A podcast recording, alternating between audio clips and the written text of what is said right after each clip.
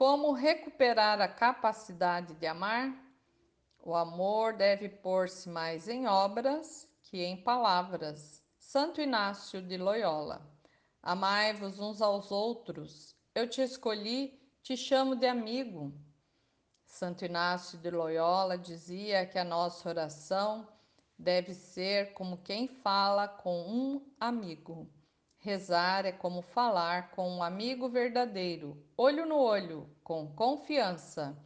É uma relação de confiança, abertura, fidelidade e maturidade.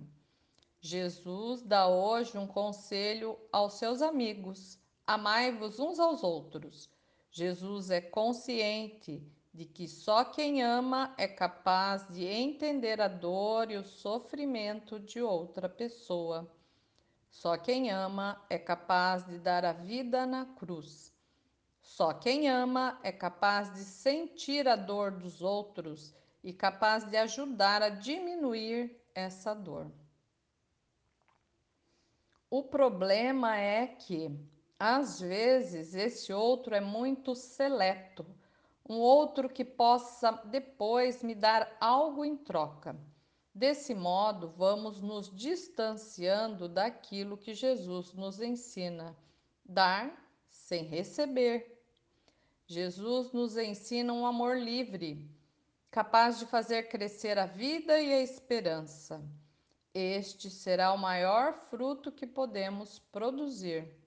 Amar uns aos outros. Esse amor cristão não tem limites, muito menos barreiras nunca deve buscar responder às minhas necessidades. Amar é amar concretamente, livremente. Essa é a nossa missão. Somos enviados por Jesus para amar, respeitar, produzir frutos.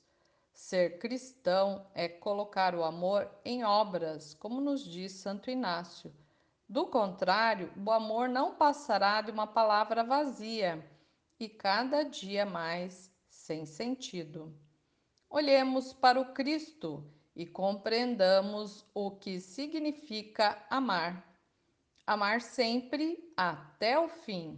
Amar é ser presença, respeito, acolhida, justiça e esperança na vida do outro, assim como Jesus fez. Agora é a nossa vez.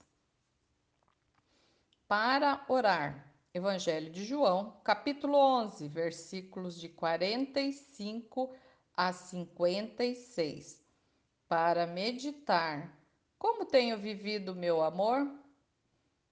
Tenho sentido amor pela vida, pelos irmãos pobres, especialmente os que sofrem a injustiça e o abandono?